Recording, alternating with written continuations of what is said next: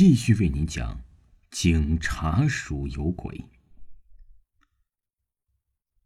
于是，这位隔壁座位的同事就顺着他的目光抬起头看闭路的电视画面，不看不要紧，一看同样是吓出了一大跳，大叫出来：“不是吧？这么猛！”这样一大叫，当时其他的夜班警员同事啊都跑过来看。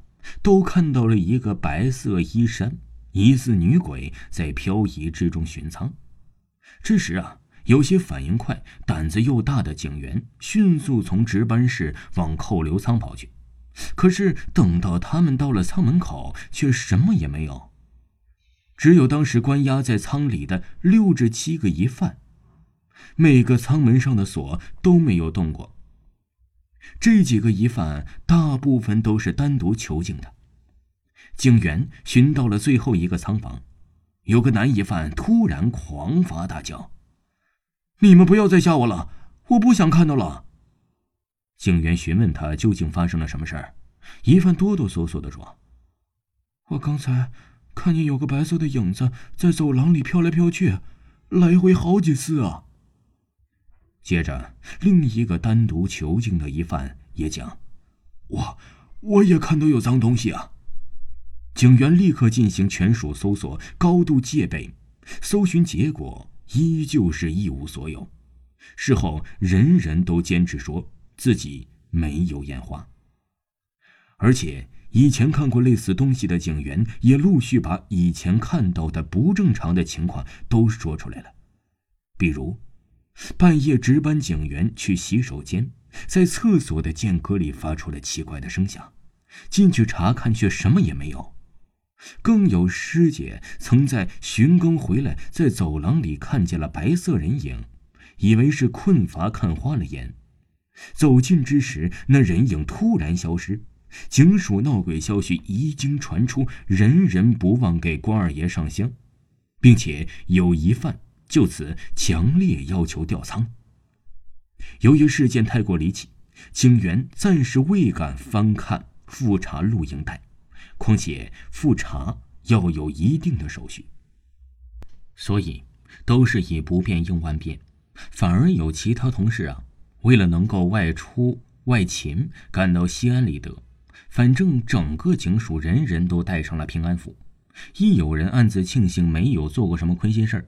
最后，经过上级和高级警司批准，哎，出了闭路的电视录影，画面中能清楚的看到白色的长发人影的影子，但是技术科也没有进一步分析图像。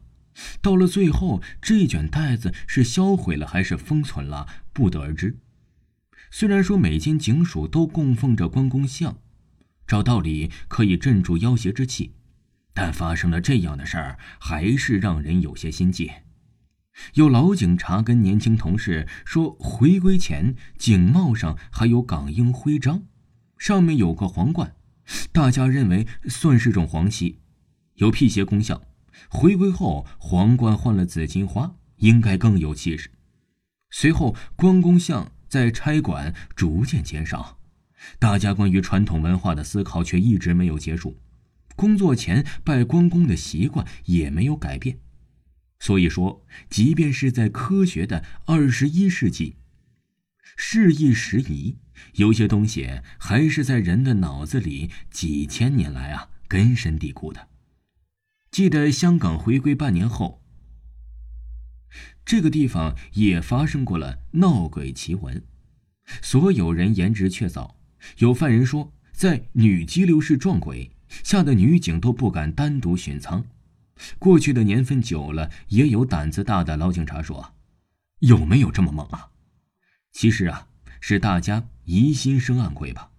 就算看见半个身子的人在飘来飘去，还能把一个完整的人怎么样呢？是否有奇怪的事情，谁也不知道。最好的办法就是首先调整自己的心态。调整心理情绪和对待这些事物的观念。如果不行，要相信科学，运用科学的分析手段和现代知识来研究问题。听众朋友，本集播讲完毕，感谢您的收听。